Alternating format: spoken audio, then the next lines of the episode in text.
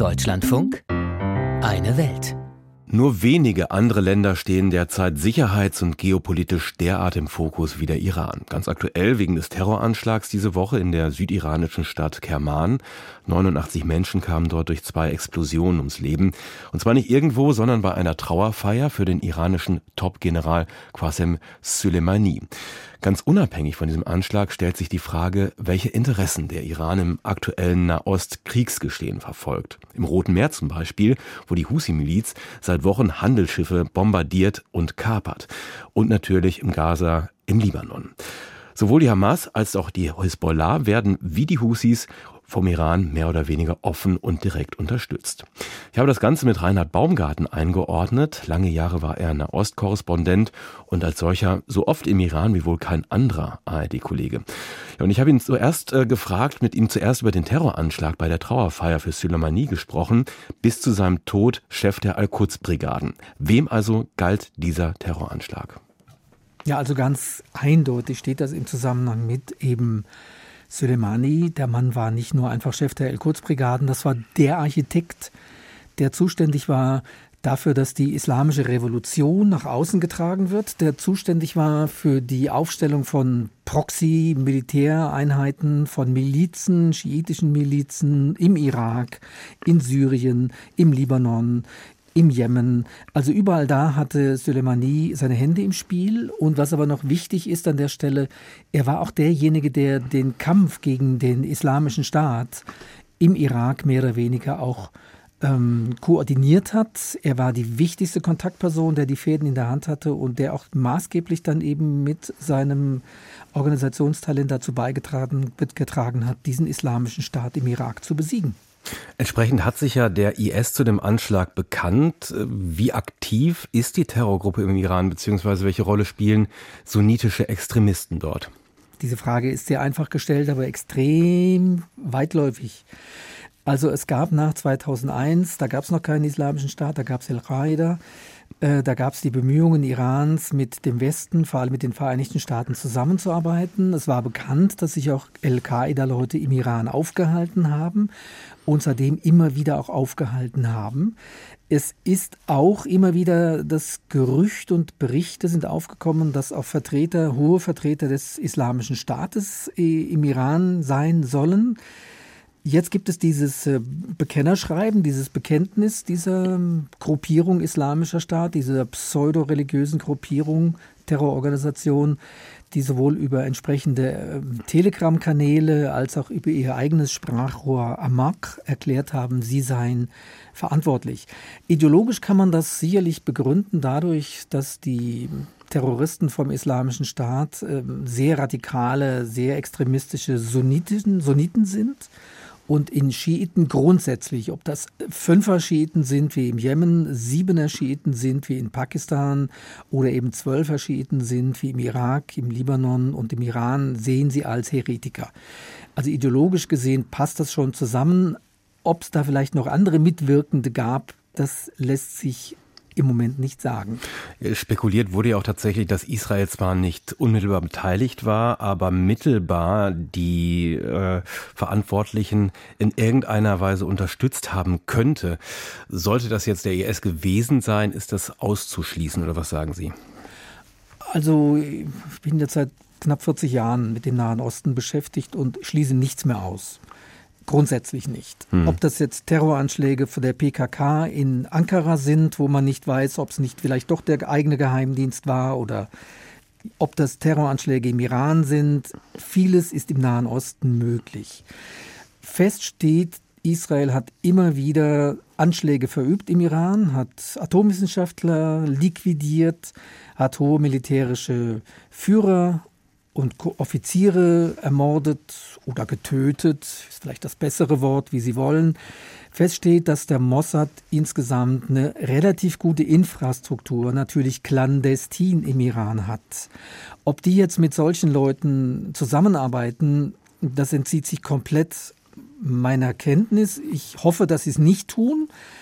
Aber wie das alte Sprichwort sagt, der Feind meines Feindes ist möglicherweise mein Freund. Keine Ahnung, ob sie Infrastruktur, Sprengstoff oder was auch immer zur Verfügung gestellt haben. Aber der Islamische Staat ist ja nach wie vor auch im Irak, Irak aktiv. Die Grenze ist porös. Die bräuchten also wirklich nicht unbedingt die Hilfe von Amerika oder von Israel. Wenn die das machen wollen, spricht einiges dafür, dann können die das ohne die Hilfe Israels machen. Eine letzte Spekulation zu dem Anschlag noch. Äh, die Demonstrationen gegen das iranische Regime nach der Ermordung von Masha Amini September 2022 sind zum Erliegen gekommen. Könnten sich Teile dieser ehemals Demonstrierenden radikalisiert haben? Möglich. Wie ich schon sagte, ich schließe nichts aus, aber ich halte es nicht für sehr wahrscheinlich, dass die zu solchen Taten A fähig sind von ihren militärischen Kapazitäten her und B tatsächlich Leute einfach in die Luft jagen, weil die treten ja für andere Ziele ein. Die wollen ja, die gehen ja das Regime an, weil sie das als ungerecht erleben. Die wollen ja eine Veränderung ihrer Lebensverhältnisse, die wollen eine Verbesserung der politischen Verhältnisse. Also ich kann mir das nicht vorstellen, dass sich natürlich im Laufe dieser brutalen Unterdrückung, die jetzt das Regime in Teheran über diese protestierenden Menschen da hat walten lassen, dass sich da Menschen radikalisieren, das halte ich für absolut normal. Das ist äh, wahrscheinlich ein Prozentsatz, der irgendwo zwischen zwei und zehn Prozent liegt. Aber wie gesagt, ich halte es nicht für sehr, sehr wahrscheinlich, dass die zu solchen Mitteln greifen. Welche Rolle spielen diese Proteste überhaupt noch? Ist das Regime mit seinem radikalen Vorgehen, hunderte Leute hinzurichten von den Protestierenden, in seinem Sinne erfolgreich gewesen? Im Moment ja. Also das Regime ist halt wirklich extrem ruchlos. Ja, es ist ein blutiges Regime, es ist ein Unterdrückerregime und es muss keinerlei Rücksichten nehmen. Auf wen denn? Auf die eigene Bevölkerung sowieso nicht. Es ist nicht so, dass die nur alleine sind, diese Mullahs, die Ayatollahs und die Abgeordneten. Die haben die Prätorianergarde hinter sich, nämlich die Revolutionsgarde. Das ist eine sehr schlagkräftige Truppe. Das sind die Leute, die an allem, was in irgendeiner Weise dem Westen, dem Westen anstößig erscheint, beteiligt sind. Am ballistischen Raketenprogramm, am äh, Nuklearprogramm. Das sind die Leute, die die Wirtschaft beherrschen zu Schätzungen gehen von 40 bis 60 Prozent. Das sind die Leute, die die Monopole haben. Das sind die Leute, die die modernsten Waffen haben, die Waffen auch reinschmuggeln. Also die müssen keine Angst vor dem Volk haben. Die können einfach draufschlagen. Es ist ja auch nicht so, dass irgendjemand die Hand hebt im UN-Sicherheitsrat und sagt, wir müssen jetzt unbedingt den Iran verurteilen. Da kommen wir nämlich dann zum nächsten Punkt. Selbst wenn das jemand täte, ein Staat, Staat wie Djibouti oder ich weiß nicht, wer gerade im UN-Sicherheitsrat alles drin ist, oder der Sudan oder Singapur, selbst wenn es die Vereinigten Staaten sind oder Frankreich oder Großbritannien, dann werden Peking und Moskau sagen, wisst ihr was, kehrt vor eurer, eurer eigenen Tür, lasst mal den Iran in Ruhe. Welche Rolle spielt diese neue Koalition Russland, China, Iran? Hat man sich da gestärkt durch die beiden Kriege Nahost und Ukraine-Krieg? Ja, spielt eine, eine Riesenrolle. Also wir hatten das Atomabkommen von 2015, das war einhellig. Da waren Russland und China genauso beteiligt wie die Europäische Union, wie die USA, Großbritannien, Frankreich, Deutschland. Alle waren beteiligt, alle haben unterschrieben, Iran hat unterschrieben und dann kommt Trump und zerreißt dieses Ding öffentlich und sagt, null und nichtig, interessiert mich nicht. Und der Iran jubelt, die Hardliner jubeln und sagen, ja, weg mit diesem Mist. Wir wollen keine Handschellen, wir wollen keine Kameras, wir wollen nicht beobachtet werden. Also die internationale Völkergemeinschaft und hier der UN-Sicherheitsrat wieder auf eine solche Linie zu bringen, dass der Iran streng überwacht wird in Sachen Atomprogramm, in Sachen Nuklearentwicklung, wird auf unabsehbare Zeit unmöglich sein.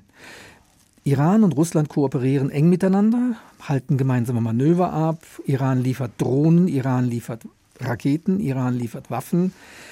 Und ähm, die werden den Rücken frei haben. Für alles Mögliche, für Terroranschläge, für ihre Proxy-Milizen, auch für ihr Nuklearprogramm, weil auch die Chinesen, das ist mit Abstand inzwischen der stärkste Handelspartner Irans, haben kein Interesse daran, äh, Teheran in irgendeiner Weise auf öffentlicher Bühne anzuklagen oder von den USA vorführen zu lassen. Dann lassen Sie uns über die äh, Milizen sprechen. Drei an der Zahl, die bekannteren, Hisbollah, Hamas, die Houthis. Alle Feinde Israels, alle mehr oder weniger stark von Iran unterstützt, aufgebaut.